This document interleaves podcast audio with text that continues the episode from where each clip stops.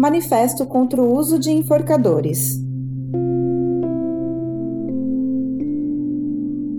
O grupo Comportamentalistas pelo Bem-Estar Animal vem, por meio deste manifesto, repudiar o uso de enforcadores em cães de companhia. Acreditamos em uma metodologia de treinamento, tratamento de cães pautada na ciência e, sobretudo, na promoção do bem-estar animal. O uso de enforcadores fere frontalmente este preceito, causando danos físicos como aumento da pressão intraocular, esmagamento e lesão da traqueia, lesão em coluna cervical com possibilidades de paralisia das patas, redução do fluxo de oxigênio para o cérebro e sérios danos emocionais nos cães. O uso de enforcador pode promover o aumento do estresse, do medo, do comportamento agressivo, da ansiedade e de comportamentos estereotipados. Além disso, tende a reduzir o vínculo entre cães e seus tutores. O uso de enforcadores é uma afronta ao bem-estar e aos avanços da ciência, cujo foco de estudo é o comportamento animal. Estendemos esse manifesto a enforcadores de metal, de pino, e de fita, esses últimos também chamados de guia de adestramento, guia unificada ou guia de treinamento. É o nosso papel nos manifestarmos contra o uso dessa ferramenta acientífica e ultrapassada. O fazemos por amor aos cães e à ciência, e pela esperança em um futuro onde as interações entre cães e humanos sejam pautadas no afeto, na comunicação, não no uso desproporcional da força ou da tortura. Brasil, 1 de setembro de 2020, assinado por comportamentalistas pelo bem-estar animal.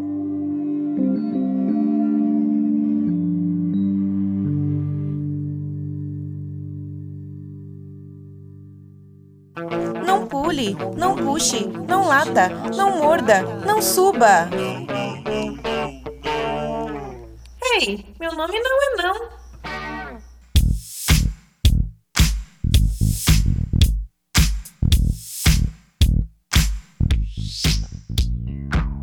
Bom dia, boa tarde, boa noite, pessoal! Olá, ouvinte! Tudo bem com você? Bom, você está ouvindo agora o podcast do Meu Nome Não É Não, que traz desenha de livros, artigos científicos, documentários e etc. sobre o mundo do comportamento animal. E hoje a gente está aqui para fazer resenha, Nayara? Não, a gente está aqui para colocar a nossa opinião e nos posicionarmos em relação ao uso de ferramentas aversivas no treinamento de cães e de qualquer outro animal, na verdade. Sim! Ontem mesmo, esse, esse podcast está sendo gravado no dia 2 de setembro de 2020, então vai pro ar ainda essa semana.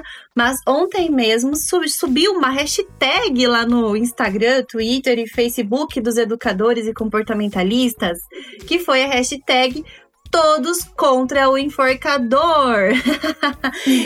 e deu muita polêmica, e é por isso que a gente veio falar aqui sobre as polêmicas, sobre os nossos posicionamentos e como nós sabemos que quem nos ouve gosta de saber um pouco mais sobre nós, para saber como nós somos, né, para entender como é o nosso trabalho, nós queremos também deixar clara a nossa opinião e o nosso posicionamento na referente a esse tipo de método de treinamento ou instrumento de trabalho.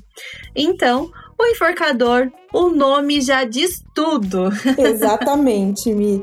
É importante a gente ressaltar que apesar de estarmos falando das nossas opiniões, as nossas opiniões foram embasadas em conhecimento científico, em artigos científicos e naquilo que pesquisas estão nos mostrando em relação ao uso da ferramenta do enforcador. Então, apesar de a gente estar tá falando da nossa opinião, ela não é simplesmente uma opinião pessoal, mas é uma opinião profissional relacionada ao conhecimento que a gente já tem em relação a este assunto. É, a gente não está falando aqui nada anti-ciência, mesmo porque o manifesto ele é pautado e embasado cientificamente, é, respondendo às questões referentes ao uso de aversivos em treinamentos de animais, né? Quem quiser saber das referências, é só entrar no site, é onde está abrigado esse manifesto.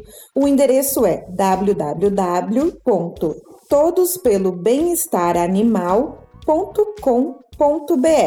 Daí é só clicar no link Ações que o manifesto estará lá com todas as referências. É só daí copiar, colocar no Google e dar uma buscada aí, porque quem quer, quem realmente deseja conhecimento e deseja se aperfeiçoar e deseja melhorar o seu próprio trabalho, vai atrás de conhecimento e não fica esperando que ele caia no próprio colo, né, Mi? É, exatamente isso. Eu só vou fazer um parênteses aqui e reforçar. Hoje a gente não quer que ninguém curta nosso Instagram, que ninguém marque a gente nas redes sociais, ou se quiser marcar também, será bem-vindo a sua opinião, desde que seja é, educada e embasada cientificamente, tá ok? A gente tá falando aqui de ciência. Esse é o nosso propósito: fazer resenhas de livros e artigos científicos referente ao mundo do comportamento animal. Então, para quem quer exatamente o link dos artigos, é todos pelo bem-estar-animal.com.br barra, barra ações sem o tio e sem o cedilha.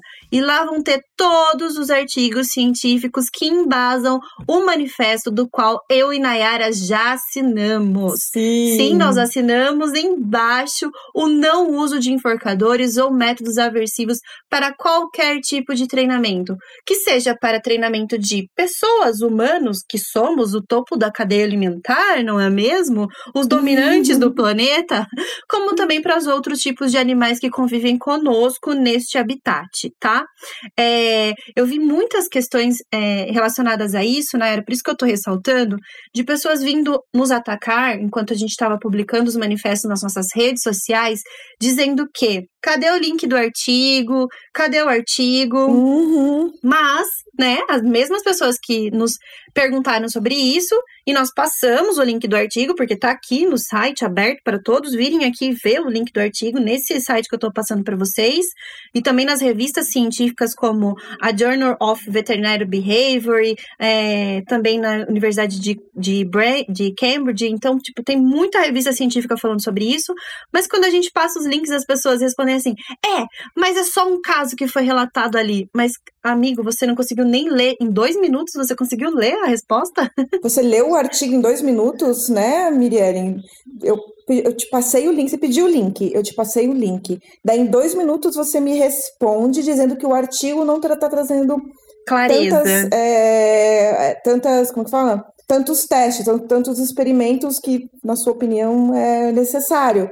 Mas em dois minutos você lê um artigo científico inteiro, completo, muito me surpreende, hein? Exatamente nesse manifesto são citados um, dois, três, quatro, cinco, seis, sete, oito artigos científicos. É, entre eles, alguns de 200 páginas, 180 páginas e etc. Então, em dois minutos, a gente não consegue conversar sobre nenhuma resenha, nenhuma resenha opinativa, e você não conseguiu ler. Então, por favor, pessoas leiam e depois a gente conversa. Em se tratando de referências tem algo ainda mais que isso, né, Nayara? É, as vivências são importantes, mas o quanto de obra já se tem escrita sobre o não uso de condicionamentos aversivos e de instrumentos aversivos, inclusive muitas delas nós já resenhamos aqui. Você consegue citar pelo menos uma, Nayara, que a gente já resenhou aqui, que fala sobre esse assunto? A gente já resenhou o livro Consenso, que fala sobre esse assunto. A gente já resenhou o livro A Cabeça do Cachorro, que fala sobre isso também. Em todos os livros que a gente fala, quando a gente entende um pouquinho mais de comportamento canino, a gente consegue perceber que é possível construir comportamentos e possível também resolver problemas, né? Que os problemas sempre, sempre os nossos problemas, né? Normalmente, com métodos que não usem punição, que não inserem punição e que não inserem desconforto na vida do animal, que não como o próprio manifesto diz, né? Que não possam prejudicar a relação que nós temos com os nossos pets. Então, Existem vários e vários livros que falam sobre isso. E é muito engraçado porque muitos se prendem a simplesmente o quadrante do condicionamento, né? Que um comportamento tende a aumentar com reforço, tende a diminuir, diminuir com punição. Mas a pessoa ela não consegue explicar o que significa essa punição. Definitivamente ela não entende como é que funciona o quadrante e mesmo se entender e resolver aplicar e dizer que realmente o quadrante funciona e vamos lá aplicar a punição, reforço é, é, reforço negativo, que é um, uma utilização de, de punição também. Enfim, a pessoa, vamos supor que ela entende completamente e ela vai saber aplicar muito bem o, todo o quadrante bonitinho. Ok. Agora, quais os limites éticos da gente fazendo isso, Mi? É mais do que ciência tem ciência também. É claro, a ciência está dizendo e está mostrando para a gente de maneira escancarada que cães que, são, que, que, que, que, precisam lidar com treinamentos aversivos, eles confiam menos nas pessoas, eles têm, enfim, pode desenvolver vários problemas, inclusive de saúde, né, que né, é horrível.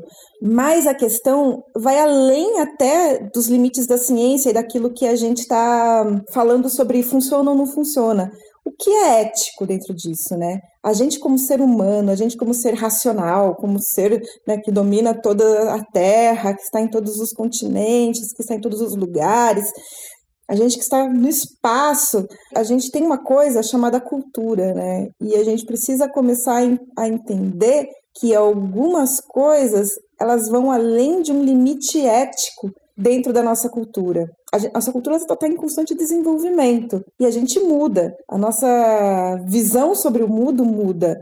E a minha cultura não permite escravidão, a minha cultura não permite machismo, a minha cultura não permite que eu trate outras pessoas de maneira é, a subjugar outras pessoas e não, também não permite que eu trate outros animais de maneira a subjugar, de maneira a maltratar, de maneira a torturar, simplesmente pelo meu bel prazer, pelo que, pelo que eu quero e que eu acredito. Isso não faz parte da minha cultura enquanto pessoa, muito menos da minha ética. E eu acho que é importante a gente começar a pensar não só no viés científico também. Claro que o viés científico ele está aí para nos escancarar e jogar na nossa cara de como as coisas funcionam. Mas mais que isso, qual é a nossa ética em relação a isso? Não é porque a genética hoje ela é capaz de mudar o tom da sua pele, o tom da pele de um bebê, o tom do cor dos olhos de um bebê, que é ético que eu faça isso. Então, a gente precisa começar a nos questionar enquanto ser humanos em relação a este mundo também. Dentro, tendo o conhecimento científico que a gente tem, como a gente coloca isso na balança para ser éticos também em relação ao nosso trabalho e ao nosso posicionamento em relação ao mundo. Nossa, militei total agora, hein? Nossa, e é isso que estão é, conseguindo incorporar dentro dos é, diálogos super, entre aspas, educados que nos estão atribuindo, né? Que somos militantes e lacradores. Nós, porque nós somos mais de 200 profissionais e ainda tem mais profissionais buscando para assinar esse manifesto, que concordam com esse manifesto. Então, é isso do que estamos chamando de lacradores e militantes. Mas é uhum. é algo acima disso. A Anaera tem falar, falou sobre ciência e sobre ética. A ciência, ela anda do lado da ética e muitas coisas que eram admissíveis na ciência antigamente, hoje não são mais, porque já se conseguiu resultados o suficiente para que nós possamos evoluir para outro quadro, uhum. para outras novas experiências. Então, teve a caixa de Skinner, teve. Teve a, os treinos com os pombos, teve. Tem o quadrante de condicionamento, tem. Mas também tem estudos sobre o Anvelt animal, sobre o Anvelt canino. É. Eu estudo sobre choque também, né? A questão do, do como, como, é o nome? Você falou essas, esses dias também sobre esse estudo, é, sobre o desamparo aprendido, que é um estudo que, se, se você vê como foram feitos os testes, as experiências, é a coisa mais horrível, né? E questiona nossos limites éticos em relação a, a, testes, né? É, e nós não precisamos é, utilizar esse teste novamente. Ele já foi feito de maneira suficiente para ser comprovado cientificamente, ser analisado cientificamente de que aquilo estava realmente certo no contexto de que respondeu as perguntas que tinham sido feitas. Então agora partiu para as próximas perguntas. Então, se hoje a gente pensa que é, o uso de enforcadores é comprovado cientificamente que causa danos patológicos e também comportamentais nos animais que utilizam, ou os métodos aversivos causam isso em cavalos, em ratos, em pombos, em porcos, em gatos, a gente já sabe disso. Então a gente vai para o próximo passo. Outros uhum. estudos. Estudos científicos só são combatidos com estudos científicos. E a gente também, falando sobre ética, nós nunca podemos dizer ética e quadrante também de, de condicionamento, reforços positivos, negativos, punição positiva, punição negativa. Eu nunca vou poder dizer ao outro indivíduo que é reforçador para ele. Uhum. E eu nunca vou poder dizer a outro indivíduo de outra espécie que é reforçador para ele. A gente investiga, a gente tenta, a gente encontra um reforçador encontra também os gatilhos que estão ali punindo o animal, ou os gatilhos que estão é, condicionando o animal naquele comportamento, mas a gente nunca vai poder dizer que aquele cão gosta de usar enforcador, porque eu cheguei a ouvir isso, ou melhor, ler isso, infelizmente. É. Então, alguns algumas pessoas se juntam, né, para fazer comentários, normalmente em posts de mulheres, porque eu acredito que eles pensam que como vivemos num mundo, né, numa sociedade patriarcal, machista, eles acreditam que desmoralizar o discurso feminino seja mais eficiente do que, de repente, desmoralizar o discurso masculino. Mas é, eles se unem, né? Esse movimento de se unir para atacar uma pessoa, duas, três, algumas pessoas. Mas isso não funciona, porque as pessoas estão cada vez mais cientes e conscientes em relação ao que está acontecendo nesse mundo, em relação às próprias evidências científicas e mesmo em relação à, sua ética, ao seu estar no mundo, né? As pessoas estão muito mais preocupadas com isso hoje em dia. Hoje não é tão mais é, simples a gente falar que tudo bem jogar lixo em qualquer lugar, ah, tudo faz, né? Não tem problema. É, tudo bem a gente é, matar um animal de maneira totalmente esdrúxula e não existe isso. Isso não é mais concebível para a humanidade que vive hoje. Quer dizer, para algumas pessoas até é concebível, mas é para uma minoria de pessoas. Para a grande maioria das pessoas, as coisas estão mudando, o mundo está mudando e a gente não aceita mais esse discursinho de que é, a dor, a punição é o que resolve as coisas. E é engraçado porque ainda existem uns movimentos que até na área da educação, né, estão defendendo as palmadas, estão defendendo, por mais que a ciência, os estudos da psicologia, os, te, os estudos da teoria da aprendizagem nos mostrem coisas diferentes, ainda assim sempre tem pessoas, né, que vão defender outros métodos, vão defender outras coisas, e que não chega a ser nem eu acho muito esquisito quando as pessoas comparam, colocam no mesmo patamar ciência de uma não ciência, né? Então a gente precisa parar de comparar uma coisa com outra. As coisas não são iguais. Opinião é opinião. É, embasamento científico é embasamento científico. Ninguém trata mais uma doença hoje em dia com sanguessuga, entendeu? Porque existem evidências que comprovam que não resolvem mas ainda existem ainda pseudociências, bem claro, pseudociências, não são ciências verdadeiras, elas se usam de falácias e de para dizer que são ciências, mas não são ciências, para enganar as pessoas. Então é bom a gente ficar bastante atento com essa questão das pseudociências, tá? Sim, é o que a tem falado. É, eu concordo plenamente com esse discurso, e principalmente porque a gente está vivendo em um mundo onde existe a anticiência, onde coisas que são comprovadas cientificamente não são levadas em consideração, e onde coisas que são opiniões são levadas a crédito, é, né? Então, estamos aí é, prontos, né, para observar os, as, tipo as fake news. Então, a gente está aí, né, medicamentos sendo indicados para certos tipos de doenças sem comprovação científica. Enquanto vacinas então, que têm comprovação científica são desacreditadas. Né? E são é. questionadas. É. Então, vamos nos resguardar a seguinte questão. Opinião você pode falar o quanto você quiser, desde que seja de forma clara, educada e através das suas uhum. mídias, como que é o que a gente está fazendo aqui, Sim. né? A gente está opinando sobre o manifesto e dando, a, a, colocando a nossa cara e a as nossa colocação, vozes, né? clareando as nossas vozes. E existe a ciência que comprova isso. Então nós só estamos aqui do lado da ciência, de a, atrás das revistas realmente reconhecidas, dos autores realmente relevantes que estão propondo não a opinião opinião deles, mas uma pesquisa envolvida, né? Resultados uhum. envolvidos. Então vamos pensar tanto na parte científica quanto na Sim. parte ética. O que é se nós temos outro caminho para construir um resultado, por que utilizar de um caminho não ético? Exatamente.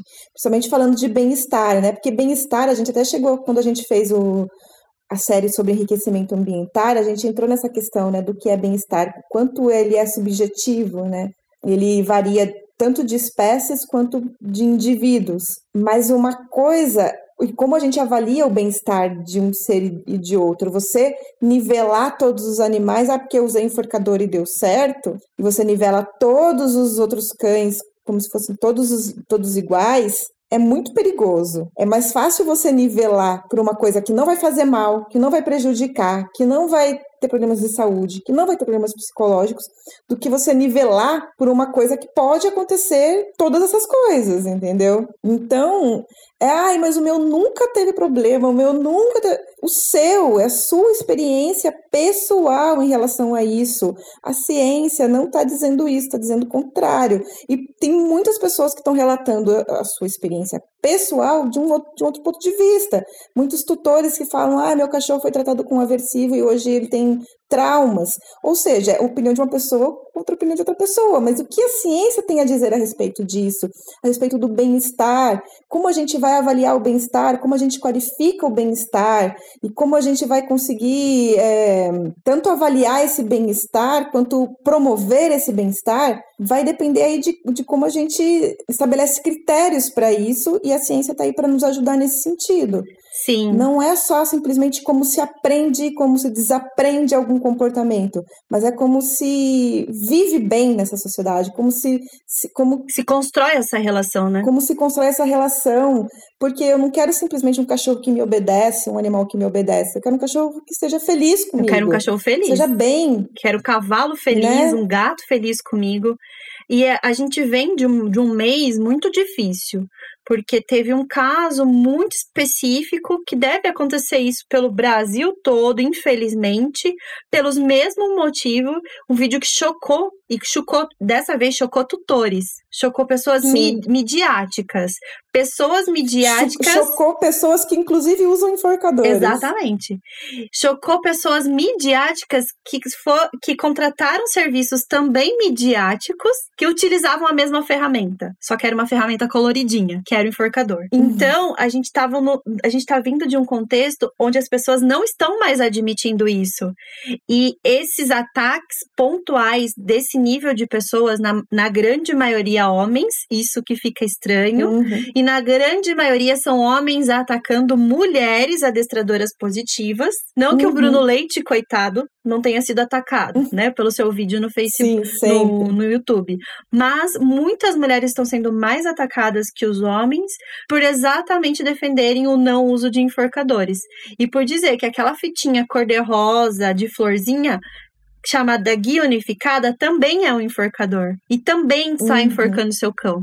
Então eu escuto muito de cliente, ah, mas ele anda do meu lado, nem enforca ele, ele só, só fica no pescoço. Não vou, não vou entrar no contexto dos estudos científicos que falam sobre o uso, o efeito psicológico, tá? Não vou entrar nesse contexto. Vou entrar no contexto de que tá no pescoço, o cachorro quis ir até algum lugar, ele vai sentir a dor. Então, é. não importa se o cachorro puxa, se o cachorro não puxa, se o cachorro tá sendo adestrado, se o cachorro tá sendo indo pro veterinário, se o cachorro tá indo para tomar uma injeção, qualquer enforcador, qualquer é, forca, porque aquilo, aquilo hum, é uma uhum. forca. É uma forca. É uma forca. É. Se você não admite que se enforque mais um tiradentes em praça pública, por que você vai admitir um adestrador treinando um cachorro na, numa praça com uma forca? Nós já evoluímos a ponto de não acreditar nisso. E essas pessoas, essas pequenas pessoas, estão gritando porque eles sabem que, acima de tudo, uma coisa que eles dominavam era o mercado. E o mercado está é. exigente e o mercado tá tendo é. ético suficiente para olhar numa, numa prateleira de pet shop e não comprar a guia unificada. Não comprar é o enforcador com garra. Porque tem outras opções. Os cães e os gatos, principalmente, né? Eles são parte da família da gente hoje em dia. A gente considera, né, esses animais parte da nossa família. E se a gente não faz esse tipo de, de ação com os nossos filhos, não tem, não tem cabimento fazer a mesma coisa com os nossos cães, ainda mais sabendo que existem outras formas. É isso que é, é, é engraçado, porque as pessoas parecem que elas anulam a possibilidade de ensinar ou de interromper um comportamento de outras formas. Só existe essa forma. E que é extremamente ridículo, descabível. Muito se fala também, é, muito se fala também que os resultados são mais rápidos. Muito questionável. Questionável. Me mostra a evidência, me mostra a pesquisa que fala que é mais rápido, me mostra. Né? Muito questionável, porque é. a avaliação é por dúvida. Exatamente. Pesquisa científica, porque na verdade existem pesquisas contrárias.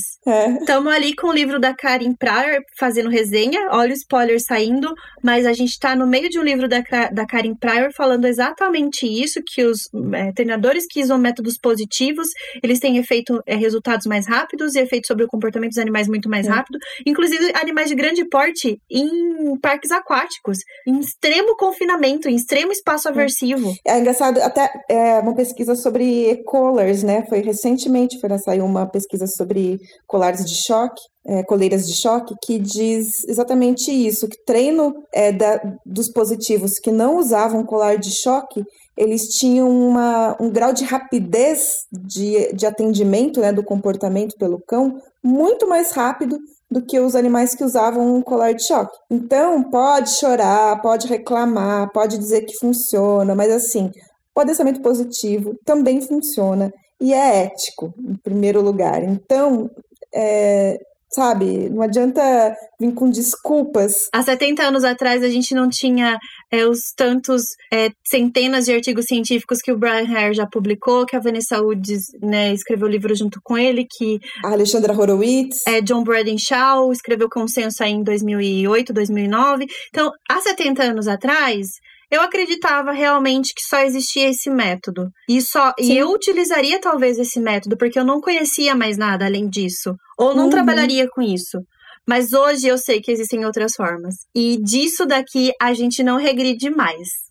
Então, é, é, eu acho que essa é mais essa posição. Gostaria de deixar claro para os meus clientes, amigos, parceiros, companheiros, colegas de trabalho que estão nos apoiando, que estão junto com a gente nessa, e dizer para vocês que eu vou estar sempre do lado da ciência e eu vou seguindo o que a ciência nos passar.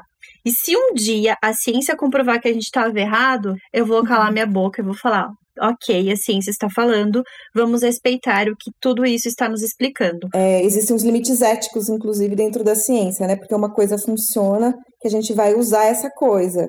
Porque tem uma coisa muito mais importante do que funciona ou não funciona. Tem a importância da nossa ética em relação às coisas e também o bem-estar, o bem-estar acima de tudo nosso bem-estar enquanto seres humanos e o bem-estar das espécies que nós somos responsáveis, porque é importante que a gente entenda que esses animais que são das nossas mãos são da nossa responsabilidade. A felicidade e a infelicidade dele é nossa responsabilidade. A gente precisa começar a assumir isso também, né?